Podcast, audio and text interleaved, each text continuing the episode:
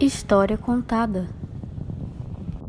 No dia 20 de agosto de 2020, Cachoeira, uma cidade do recôncavo da Bahia, foi palco de um acontecimento que deixou os moradores assustados. Um tremor de terra fez com que a população, já receosa, acreditasse que fosse a barragem da Pedra do Cavalo se rompendo.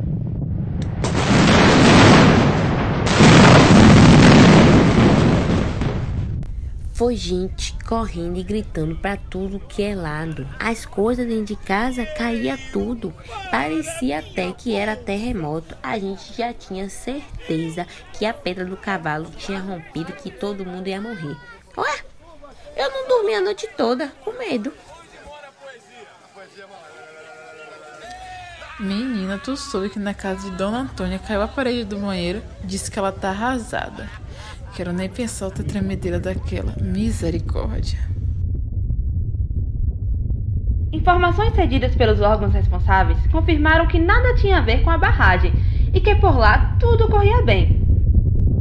Pelo visto, o ruído não foi só do tremor.